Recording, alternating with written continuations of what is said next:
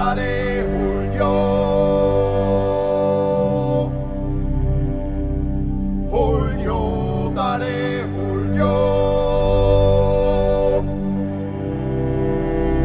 Drei hohe ho. Der Nationalpark Gesäuse Podcast. Der Podcast des einzigen Nationalparks der Steiermark.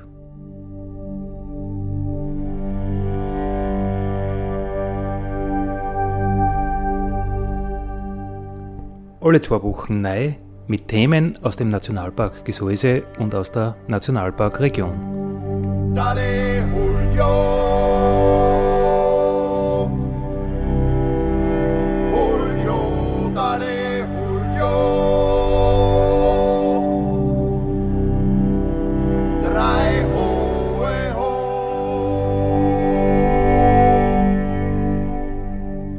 Schön, dass ihr mit dabei seid beim Nationalpark Gesäuse Podcast. Andi Hollinger spricht. Unser heutiges Thema ist äh, hoffentlich nützliches, äh, praktisches. Äh, soll man sich auskennen, soll man aber hoffentlich nie brauchen. Erste Hilfe am Berg. Zu Gast im Studio bei mir ist niemand, leider Corona-bedingt, darf ich keine Gäste haben. Wir hören aber Statements von Hermann Telesklav. Er ist Allgemeinmediziner im Ruhestand äh, und Bergrettungsarzt bei der Bergrettung in Admont und von Manfred Aster, Notfalls Sanitäter und Einsatzleiter ebenfalls bei der Bergrettung in Admont. Erste Hilfe am Berg. Ich bin am Berg, ich komme zu einem Notfall, ich habe vielleicht selber einen Unfall oder äh, mit meinen Bergkameradinnen und Kameraden. Es ist halt was passiert. Was kann ich tun? Es kommt halt immer darauf an, was ist passiert. Die Wahrscheinlichkeit, dass man zu einem Notfall kommt, ist doch relativ groß. Es waren immerhin jedes Jahr so im Schnitt 300 Tote. Wenn man jetzt aber die Zahl der Notrufe überhaupt nimmt, mit der Zahl der Verletzten, dann ist halt die Wahrscheinlichkeit äußerst groß, dass man einmal zu einem Notfall oder zu einem kleinen Notfall dazukommt. Und die Wahrscheinlichkeit, äh, dass man zu einem Herz-Kreislauf-Problem kommt, also überhaupt zu einem Kreislaufproblem kommt, ist ungefähr 30 Prozent, weil nämlich 30 Prozent aller Todesfälle, aller Bergtoten sind auf Herz-Kreislauf zurückzuführen. Der Rest ist dann eben direkt die Verletzungen, da weiß der Manfred vielleicht besser Bescheid. Und der Hermann sagt, Herz-Kreislauf, äh, im alpinen Gelände, da gibt es schon die Statistik von der, vom österreichischen Kuratorium für alpine Sicherheit. Und wir haben dann im vorigen Jahr durch 60 Herz-Kreislauf-Tote gehabt. Und zurückkommen jetzt noch auf die Verletzungsorten, auf die anderen, da wiederholt sich immer wieder das gleiche Muster, neben den Kreislaufversorgung eben Kopfverletzung, Schlangenbisse, die was Gott sei Dank dann trotzdem selten sind, aber dann halt Knöchel- oder Handgelenksverletzungen aufgrund von einfachen Stürzen, wo halt dann äh, der Notfall in dem Fall eingetreten ist und dann schon mit einfachen Handgriffen aber erste Hilfe geleistet werden kann, wenn man das Equipment mit hat. Äh, vielleicht darf ich dazu noch bemerken, was eigentlich zum Herz-Kreislauf gehört, ist äh, die Erschöpfung. Die Erschöpfung, äh, die Überforderung der Wanderer oder Kletterer ist nämlich in den letzten Jahren der häufigste Ausrückungsgrund bei der Bergrettung oder einer der häufigsten Ausrückungsgründe bei der Bergrettung. Und da brauche ich nicht einmal Equipment, ich brauche nur wissen, was ich zu tun habe, damit ich denen helfen kann, weil was zum Trinken und was zum Essen haben wir die meisten doch vielleicht mit. Ja, Stichwort wie Hilfe, die Hilf, das Hilfe holen. Der Notruf ist natürlich ein, ein großes Thema im alpinen Gelände. Da kann man schon eingehen, wie geht ein richtiger Notruf zum Absetzen und wie hole ich diese organisierte Hilfe, sprich eben die Bergrettung. Ganz wichtig wäre zu sagen, man soll, wenn man ins alpine Gelände geht oder wenn man überhaupt wandert, soll man wissen, wenigstens die paar Notrufe, die es in Österreich gibt. Und die Bergrettung hat den Notruf Nummer 140. Und bitte nicht zu vergessen, dass dieser 140er selbstverständlich auch bei einem gesperrten Handy geht, aber es muss ein Netz vorhanden sein und in diversen Gräben und so weiter, da funktioniert kein Netz. Das heißt, ich muss irgendwohin aufsteigen, wenn ich Hilfe holen muss, muss irgendwo aufsteigen, äh, um diesen Notruf abzusetzen, weil es herrscht manchmal immer noch die Meinung, der Notruf geht immer. Der Notruf erfordert ein Netz, egal ob das jetzt ein 1 oder Pop oder sonst irgendwas ist, er erfordert ein Netz. Das, äh, diese Notrufnummern wählen sich in das verfügbare Netz ein. Habe ich wirklich kein Netz, dann hilft Nummer 1 Standortwechsel oder einfach absteigen zur nächsten Schutzhütte und Hilfe holen. Äh, muss man halt dann absteigen. Ganz wichtig am Berg die Notrufnummer 140. Dann kommt man gleich zur Landeswarnzentrale. In der Steiermark, in unserem Fall, ist es dann noch Graz. Äh, die anderen Notrufnummern, der 112er oder 133, 144, äh, ist für andere Notfälle natürlich wichtig, aber am Berg äh, kommt es da oft leider zu Verzögerungen. Ich habe da selber leider einmal feststellen müssen, dass der 112er nicht immer so funktioniert, wie man sich das vorstellt. Also, wenn am Berg was passiert ist, 140 anrufen, dann kommt man zur nächsten Leitstelle. Erste Hilfe am Berg ist heute das Thema im Nationalpark Radio, weil der Nationalpark Gesäuse natürlich eine sehr gebirgige Gegend ist und da kann man immer dazukommen oder selber einen Notfall haben und sollte man sich einfach auskennen im Sommer und im Winter, was zu tun ist. Was soll ich selber mithaben? Äh, was kann ich an Kameradenrettung machen? Äh, wie ist die Reihenfolge? Du jetzt erst einmal äh, einen Notruf absetzen, du jetzt erst einmal schauen, was der hat, weil der kommt ja gerade was am Ersticken sein und, und gerade mechanisch oder wie gehe ich vor? Na, was will man mithaben? Eine Erste Hilfe Rucksack, aber Decke ist eigentlich kein großes Equipment. Man hat einfach ein Backel mit, mit äh, wärmeerhaltende Maßnahmen, sprich das ist eine Aluminiumdecke, man hat ein Dreiecktuch mit, eine Schere, man hat verschiedene Pflasterarten mit, äh, Verbandmull, wichtig ist also äh, Omniplast, äh, Fixierbinden und äh, eben Wundauflagen, das bringt man schön in ein Backel rein.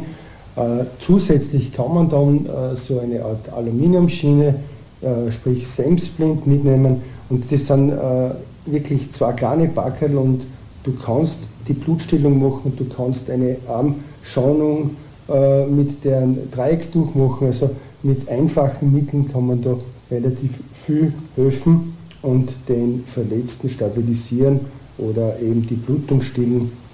Und das ist ein kleines Backel, hat im Rucksack Platz und ist nicht schwer. Zur Reihenfolge des Vorgehens ist natürlich erstens Lage checken. Das ist vordringlich, weil ich muss ja das, was ich da äh, herausfinde, etwaigen Rettungsorganisationen Notrufnummern weitergeben können. Wenn ich sage, es ist irgendwas passiert, wird der in der Zentrale nicht sehr glücklich damit sein. Die wäre halt den Verletzten oder Verunfallten oder äh, anderweitig äh, auffälligen Menschen kurz untersuchen, den Befund erheben und äh, dann beurteilen, ob eine Hilfe notwendig ist oder nicht, ob man selber damit zurechtkommt, weil man bemerken muss, dass sehr viele Verunfallte vehementest irgendeine Hilfe ablehnen, die zugezogen werden soll. Das muss man noch berücksichtigen extra. Also dann als erstes natürlich den Notruf absetzen und am besten natürlich direkt zum Schmied und nicht zum Schmiedel, also Nummer 140. Die übrigen Notrufnummern äh, erfordern dann schon gewisse Umwege und so wie das bei der stillen Post ist, kann das eine oder andere damit verloren gehen. Also das ist das Wichtigste. Und dann geht man natürlich in die Erste Hilfe hinein, wobei ich wieder auf die Herz-Kreislauf-Geschichte zurückkomme. Da brauche ich eigentlich kaum was dazu, aber ich komme immer wieder zu Notfällen hin, wo der mit sämtlichen Symptomen eines beginnenden Herz-Kreislauf-Versagens sitzt, das heißt Schweißausbrüche, äh, weiße Haut, äh, blasse Haut, blasse Lippen, Atemnot, äh, Bewusstseinstrübung teilweise und derjenige äh, nicht hingelegt wird. Also dass man versucht, ihn sitzen zu lassen, was natürlich das Schlechteste ist, was, einem, was man machen kann. Eigentlich kann man mit einer, Not, mit einer Schocklagerung kaum was falsch machen. Das heißt, den Patienten hinlegen und die Beine in die Höhe und man ist oft überrascht, wie schnell sich jemand erholt. Ob das jetzt ein Erschöpfter ist oder ob der einen Herzinfarkt hat oder sonst irgend äh, äh, erkrankt ist, ist eigentlich egal. Beziehungsweise wenn ein Asthmaanfall ist, der wird das vielleicht nicht so akzeptieren äh, dass man den Kopf äh, tief bzw. Oberkörper tief lagert und die Beine hoch, weil er sonst weil er schlecht Luft kriegt. Also wenn der Patient noch bei Bewusstsein ist, dann kann man das ohne weiteres akzeptieren, wie er es am liebsten hat. Und wenn jetzt unser Bergrettungsarzt Hermann Telesklav vorhin gesagt hat, äh, man sollte den einmal untersuchen, dann äh, kommen, kommt diese Anamnese äh, zu Drogen. Man soll den Verunfallten dann wirklich vom Kopf bis zum Fuß abtasten, äh, durch einen Sturz, durch einen Aufprall an der Wand, äh, durch Steinschlag kann es dann schon zu Verletzungen am gesamten Körper kommen. Und man sieht äh, vordringlich jetzt nicht alle Verletzungen, so ist es wichtig, dass man den vom Kopf bis zum Fuß abtastet, die Hände äh, abtastet, äh, Brust- und Bauchbereich wirklich auch äh, kontrolliert und dann schauen auf die Körperregion, die was halt dann verschiedene Krankheitsbilder äh, zeigt, wirklich äh, dort konzentriert sich dann äh, meinen Erste-Hilfe-Maßnahmen äh, zu widmen. Und das ist ganz wichtig, weil es passieren schon äh, Sachen bei, bei Stürzen, da hat man eine kleine Wunde am Kopf und im Endeffekt hat er eine schwerwiegende Beckenverletzung oder auch nur am Knöchel was und man konzentriert sich dann am Kopf und vergisst die anderen Körperregionen. Darum ist es wirklich wichtig, die Behandlung aller äußeren Verletzungen wirklich durchzugehen und den ganzen Körper abzutasten. Ja, und kommen wir zum Herzkreislauf zurück. Sollte der schlimmste Fall eintreten, dass jemand einen festgestellten Herz-Kreislauf-Stillstand hat, ist natürlich unverzüglich eine Reanimation einzuleiten. Äh, diese Reanimation ist nach neueren Richtlinien vereinfacht worden. 30 Mal Herzmassage, zwei Beatmungen. Und man kann sich dabei ablösen und wenn wirklich die Verhältnisse so sind, dass Hilfe so schnell nicht zu erwarten ist, muss man etwaige Mitwanderer versuchen zu animieren, hierbei zu helfen, beziehungsweise limitiert wird das Ganze natürlich bei schlechtem Wetter durch die eigene Kondition. Man kann nur so lange reanimieren, als man fähig ist dazu, vor allem dann, wenn man allein ist, das heißt, dass man die Herzmassage und die Mund-zu-Mund-Beatmung alleine machen muss, abwechselnd. Wenn man zu zweit ist, dann tut man sich etwas leichter, dann hält man das schon etwas länger aus. Äh, die Reanimation ist an sich durchzuführen, bis Hilfe kommt oder der Tod festgestellt wird, was ja meistens dann gleichzeitig erfolgt. Das kann dann schon einige Zeit in Anspruch nehmen, weil eine, eine gewisse Anlaufzeit der Rettungsorganisationen ist schon vorhanden und das, äh, da dehnt sich die Zeit dann schon sehr lange aus. Bis zu eineinhalb Stunden muss man schon rechnen, wenn die äh, Hilfe zu, vor allem wenn die Hilfe zu Fuß kommt. Ja, und im optimalen Fall, wie lange tut man reanimieren? Dann, bis er halt wieder so, zu, äh, so quasi anspringt und ähm, die Herztätigkeit von alleine kommt.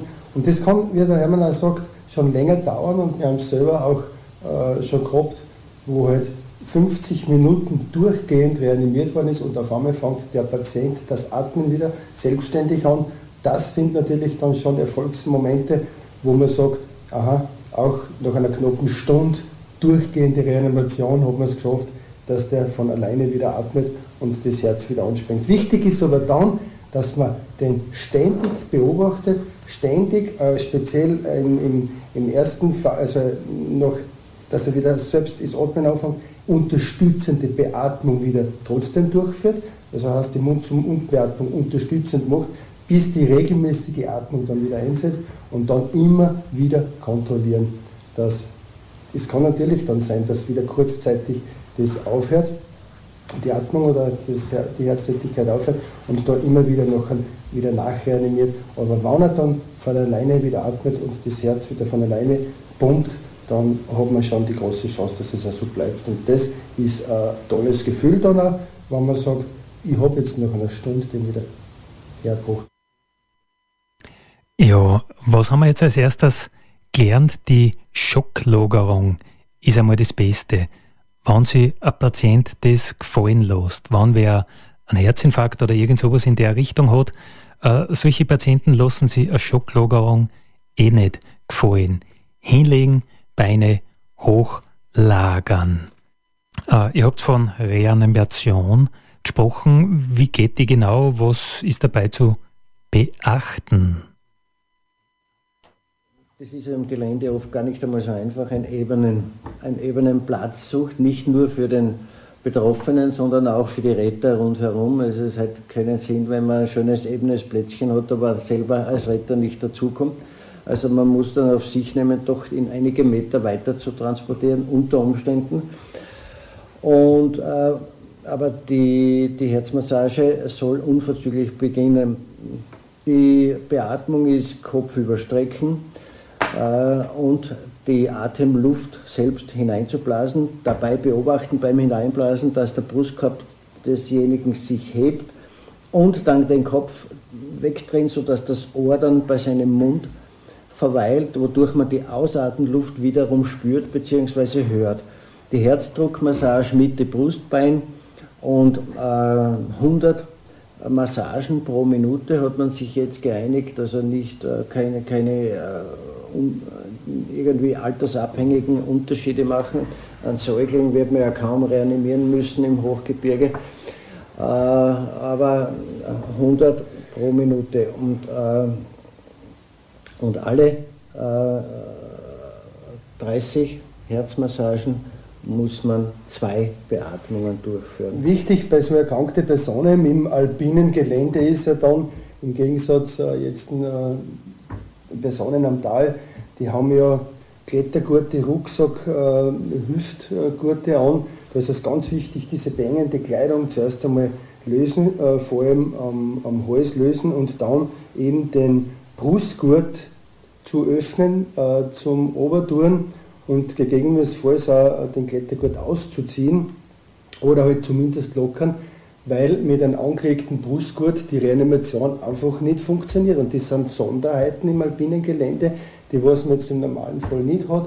Und auf das ist halt schon zu achten, dass man diese Teile dann weggibt, dass man wirklich äh, dann in Ruhe reanimieren kann. Und äh, ganz wichtig ist er bei solchen Sachen, äh, die Ruhe zu bewahren, den Notruf abzusetzen und dann auch diese Person wirklich zu betreuen und, und, und helfen zu können. Und äh, eine ganz eine gute Methode ist auch äh, bei solchen Sachen, dass man, dass man, wenn jetzt der wieder da ist, einfach den von hinten betreut, dass man den äh, an sich anlehnen kann äh, mit erhöhtem Oberkörper und auch äh, sozusagen die Wärme abgibt äh, und, und er hat dann ein, ein Gefühl, der Sicherheit und das, das hilft den, den Erkrankten schon, schon sehr. Ja, es ist, wenn, wenn man das Glück hat, dass mehrere Personen anwesend sind, dass einer dazu abgestellt wird, ständig sich um den Verletzten oder Verunfallten zu kümmern. Das ist, glaube ich, ganz wichtig. Und man, es ist so, dass so oft sich Frauen besser eignen als Männer.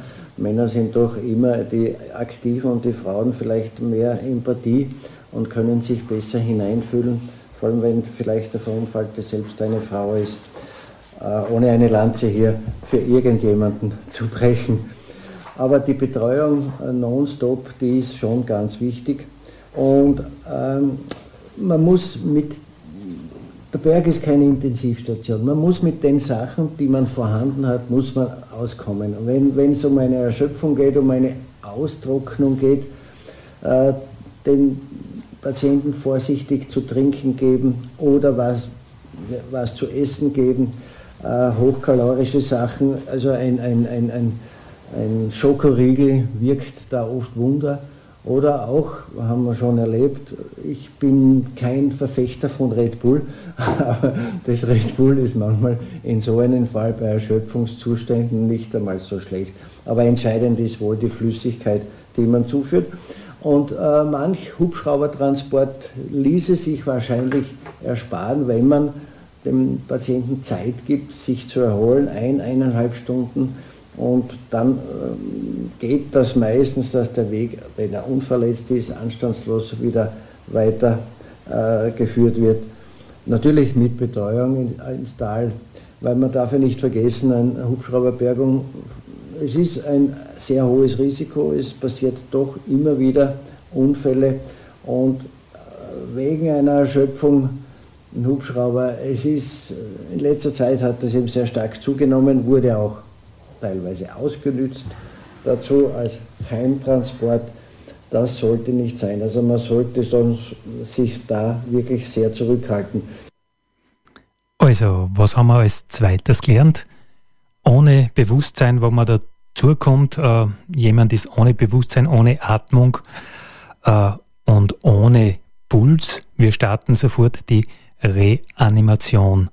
Und wenn ich selbst nur die Herzmassage mache, ist es besser als nichts. Man muss sich immer vor Augen führen, wenn man nichts macht, sind die Überlebenschancen unglaublich gering und alles, was ich an Reanimation versuche, ist einfach besser als nix. Man hört ja immer vom klassischen Sonnenstich. Was ist dazu zu sagen? Es gibt dann noch äh, so, sogenannte Kleinigkeiten wie den Hitzschlag oder das Sonnenstich, das dann meistens auch eine gewisse Zeit erfordert. Den Hitzschlag, dass man versucht abzukühlen und die Patienten erholen sich dann doch so weit, dass sie wieder wenigstens schon abtransportiert werden müssen, aber doch selbst gehen können mit Hilfe und nicht unbedingt getragen werden muss. Wobei bei einem Hitzschlag oder bei einem Sonnenstich ein Hubschrauber-Einsatz, glaube ich, schon indiziert ist, weil es doch zu einer Veränderung des Gehirns kommt in diesem Fall. Ja, Stichwort Sonnenstich, Hermann. Äh, da sind wir jetzt wieder dort, wo ich sage, diese Pausen, die was dringend notwendig sind beim Wandern, äh, ich sage immer, nicht der Gipfel soll das Ziel sein, sondern der Weg soll das Ziel bleiben. Und man kann oder soll die Stärke schon haben, ab und zu umzudrehen. Manchmal, das sehen wir auch in der Bergrettung, die Leute gehen einfach bis zur Erschöpfung, bis zum Umfallen. Und jetzt ist es heiß und äh, die fehlende Kopfbedeckung macht es dann und dann kriegt man einen Sonnenstich. Und dann äh, geht es den den Burschen oder den Mädeln nicht so richtig gut. Äh, hochroter Kopf, äh, heißer Kopf, Kopfschmerzen, der Schwindel. Äh, es geht zum, bis zum Erbrechen und im, im, im, in, der, in, in, der Schwere vielleicht dann auch bis zur Bewusstlosigkeit. Und dann fängt die Rettungskette wieder an. Notruf, stabile Seitenlagerung bei, äh, bei, bei äh, ausreichender Beatmung. Und dann hat man den Sonnenstich. Und was machen wir im Sonnenstich? Mit den Verletzten, man setzt ihn in den Schatten. Nur wo hat man jetzt unbedingt in einem freien Gelände einen Schatten? Also probieren wir einfach einen Schatten zu machen mit einem Ground und eine Kühlung. Und äh, da muss man halt aufpassen, man sollte jetzt nicht die ganze Wasserflaschen gleich direkt über den Kopf gießen, sondern eben ein T-Shirt befeuchten mit, der, mit einem Wasser, vielleicht hat man Bachel daneben und dann eben dieses äh, mit Wasser getränkte T-Shirt einfach in den Nacken legen und so dann schauen, dass er einfach gekühlt wird. Äh, Kopfbedeckung natürlich, äh, wie angesprochen, ist notwendig. Und dann schaut man, wie sich der Patient oder der, der äh, Erkrankte erholt. Wenn er sich erholt, dann kann man den Abstieg natürlich selbstständig durchführen. Aber meistens geht es den im Sonnenstich, ist ja die Erholung nicht sofort da und dann muss man eben eine organisierte Rettung wieder alarmieren. Und dann äh, muss man jetzt schauen, wie kann man die Zeit, bis die Bergrettung kommt, wie bis eben der Hubschrauber kommt, nützen. Und da muss man halt wirklich, wie gesagt, äh, in der Sonne in den Schatten legen, Oberkörper hochlagern und eben trotzdem schauen, dass der Wärmeerhalt vom Körper erhalten wird. Der Schädel ist zwar hochrot und heiß, aber der Wärmeerhalt vom Körper ist dann trotzdem ganz, ganz wichtig. Und was auch wichtig ist, die Betreuung für so eine Person. Wir jetzt irgendwo hoch im, im alpinen Gelände. Die Person äh, kann dann schon in Panik verfallen. Und, und wenn man da eine tolle Betreuung macht, das hilft dem Patienten schon sehr. Ja, das wäre das Umgekehrte im Winter, nicht? wo eben vor allem die Unterkühlung relativ rasch äh, äh, vorhanden ist, dass man, man muss immer denken, wenn, wenn sich jemand wehtut, wenn sich jemand verletzt, Unterschenkel oder Schulter, Schulterluxationen, also Verrenkungen des Schultergelenkes kommen relativ häufig vor. Es ist unglaublich, wie schnell die Leute auskühlen. Also viel schneller, als wenn man sich so spontan in den Schnee sitzt und die Gegend anschaut. Es geht, also die Leute beginnen zu zittern und, und werden blass im Gesicht und, und eine Unterkühlung geht viel schneller beim Traumatisierten als bei einem gesunden Menschen. Und genau hier gilt das Gleiche. Man versucht, die vorhandene Wärme zu halten. Das heißt, man muss dann auch oft seinen Anorak opfern oder seine, seine, seine Überhose opfern, um eben hierbei zu helfen. Und der Manfred hat es ja schon erwähnt, im Verbandspackel ist auch eine Folie drinnen, die schützt vor weiteren Wärmeverlust. Äh, Manfred Aster habe ich gefragt, äh, von vielen gefürchtet und sagen umwoben, die Schlangen am Berg und der Schlangenbiss. Was ist da zu tun? Naja, beim Schlangenbiss, also grundsätzlich kann man mal sagen, äh, welche Arten von Schlangen haben wir. Äh, viele, viele ungiftige Schlangen, aber bei uns äh, im alpinen Gelände natürlich die Kreuzotter und vorweg sehr gleich, gleich einmal gesagt, der Biss einer Kreuzotter ist einmal grundsätzlich nicht tödlich. Äh, die Kreuzotter ist auch keine angriffslustige Schlange, sondern sie wird sie eher äh, abwehrend verhalten und, und äh, eben man stürzt genau dort eine, wo die Schlange und dann und ein Schwarzbergschauder ist und dann hat man einfach den Biss. Und wichtig ist, äh, der Schlangenbiss der Kreuzotter wird trotzdem im Allgemeinen verharmlost.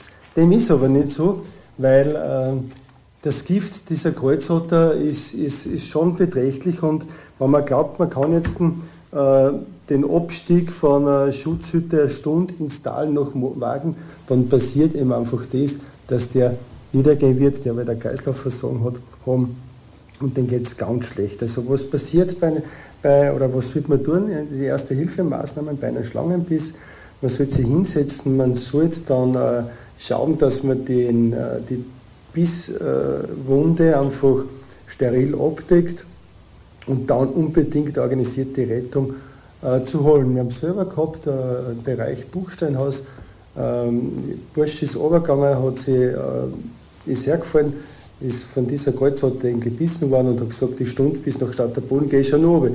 Nur wie die angekommen ist, hat er wahnsinnig hohes Fieber gehabt, er hat Durchfall gehabt, er hat ganz schwer erbrochen und ist dann äh, eben mit dem Notarzthubschrauber in das Spital geflogen worden und hat drei Wochen braucht, bis er eigentlich wieder fit war. Wäre der äh, gebissene da oben äh, stehen geblieben, hätte sie holen lassen von der Bergrettung, vom Hubschrauber, kommt er ins Spital, wird eine Nacht äh, kontrollemäßig stationär aufgenommen und am dritten Tag kann er wahrscheinlich wieder arbeiten oder wandern gehen. Und äh, dieser Biss von der Kreuzotter ist eben nicht zu verharmlosen. Was wir aber auch gemerkt haben, manche Bisse kommen deswegen zustande, weil viele Personen die Schlange einfach segieren und ärgern und äh, fangen wollen. Und das sollte halt dann schon nicht sein, weil dann werden sie natürlich aggressiv und beißen auch zu. Ja, ich kann mich erinnern, dass einmal äh, Schlangenbiss in, den Hals erfolgt ist. Und einfach deswegen, weil sich der Herr die Schlange um den Hals gehängt hat. Mein Mitleid für solche Menschen hält sich in Grenzen, möchte ich nur dazu sagen. Aber es ist sicher ein sehr seltener Notfall, ein Schlangenbiss, aber doch äh, als Notfall zu bezeichnen. Absolut, wobei das Gift dass die Schlange überträgt halt damit äh, stark zusammenhängt, ob sie eine längere Hungerphase hat, die Schlange, oder ob sie eben gerade vor kurzem gefressen hat, dann ist das Gift viel stärker und wirkt viel stärker.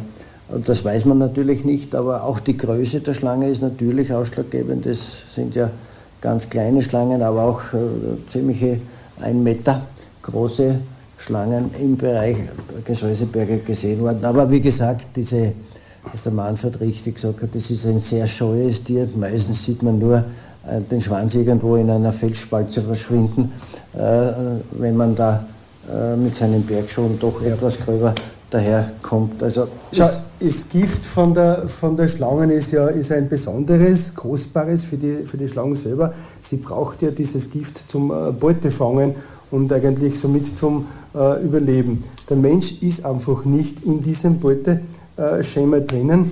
Äh, vielmehr beißt es einfach zu, wenn wir gesagt haben, wenn sie sich bedroht fühlt. Und was man unbedingt nicht tun soll, auf keinen Fall soll man die Wunde aussaugen, anschneiden äh, oder anderweitig manipulieren. Wir haben bei der bei, der, bei den Schlangenbiss als erste Hilfemaßnahmen eben wirklich nur die andere Möglichkeit, den Patienten ruhig zu bringen und äh, warten auf einen Abtransport. Ist, äh, in den Karl-May-Filmen sieht man es, dass man ausschneidet und aussaugt. Wir machen es nicht beim Biss der Kreuzotter. Soweit zum Schlangenbiss und wie man den versorgt. Manfred Asta und Hermann Telesklav, ihr habt gesagt, die Kameradenhilfe ist einmal das Wichtigste, dann aber die organisierte Rettung. Gibt es ein Beispiel, wo beides gut zusammengespielt hat? Hermann, du kannst dich erinnern, wir haben einmal ähm, im Festkogel Südhorn einen Verletzten gehabt, einen Schwerverletzten, die sind abgestiegen. Und wie dann die Rettung gekommen ist, ist er in den sogenannten Berge tot verfallen. Äh, jetzt ist dieser Schutzmantel abgefallen äh, von dem. Ich habe jetzt Rettung in sich, die Rettung ist bei mir und dann ist das Herz stehen. Dann haben wir zwei, dreimal reanimiert in dem Fall und er ist sofort wiedergekommen. Also diese Kameradenhilfe ist eine ganz, ganz wichtige und man kann nichts verletzen, man kann ihm nicht nur zusätzliche Schäden zufügen, sondern man kann in dieser Situation wirklich das Leben retten, indem man sofort eben mit der Reanimation beginnt. Ja, der Fall von Festkugel, der war sowieso ein ausgesprochenes Lehrbeispiel, nämlich zu dem, was du vorher gesagt hast, dass man jeden Patienten von oben bis unten untersucht. Es war nämlich so, dass der äh, von einem Felsen, also durch Steinschlag verletzt wurde und äh, auffällig, wie man von oben bis unten untersucht haben, war ihm Schmerzen, doch stärkere Schmerzen am Brustkorb links, bis hinunter in den Bauch reichend. Und wie wir dann den geborgen haben, hat er, er hat mich übrigens äh, einige Monate später dann besucht, und da hat er mir erzählt, er ist dann ins Krankenhaus eingeliefert worden und eigentlich waren alle sehr locker im Umgang mit ihnen und auf einmal war alles angespannt, er hat sich müssen hinlegen, hat sich nicht mehr bewegen dürfen und, und, und strengste Bettruhe und so weiter und so fort. Und er hat dann nachgefragt, was los ist. Er hat gesagt, dann ist ihm gesagt worden, dass er eine Milzruptur hat. Und eine Milzruptur, wenn das irgendwo am Berg passiert, ist eigentlich absolut tödlich, weil den, der muss sofort operiert werden, weil das so stark blutet in den Bauch hinein, dass eigentlich kaum eine Überlebenschance besteht. Aber das war eine sogenannte zweizeitige Milzruptur, also ein Riss der Milz und wodurch er das eigentlich unbeschadet überlebt hat. Aber ganz wichtig war damals, da denke ich heute noch zurück, dass wir den wie ein rohes Ei behandelt haben bei der Bergung in den Acker und dann ganz vorsichtig ihn heruntergebracht haben, obwohl er eigentlich 300 Meter noch selbst abgestiegen ist, wohlgemerkt. Und umgefallen ist er erst da, wie er uns gesehen hat. Und da sind wir jetzt schon in der organisierten Rettung und das ist ein ganz wichtiger Teil von dieser Rettungskette. Er ist da kurz unter dem Vorbau äh, Festkugel Südwand äh, haben wir den angetroffen und wer den Weg kennt bis herunter nach Jonsbach, wir haben dann den wie ein rohes Ei, Hermann, du hast das schon mhm. richtig gesagt, abtransportiert und wir waren da in knapp eineinhalb Stunden äh, in, äh, in, in, in, der Gebirgstage, haben wir, haben wir das geschafft, dass wir rund waren, haben das noch in der Rettungsabteilung der Feuerwehr Atmund den Patienten übergeben und der ist so äh, nach einem Herzstillstand, nach dieser äh, multiplen Verletzungen, was er gehabt hat, und die Schwere wirklich gesundet und ist noch mhm. schön, wenn da so einer kommt und sagt, Burschen, danke, das hat funktioniert. Daddy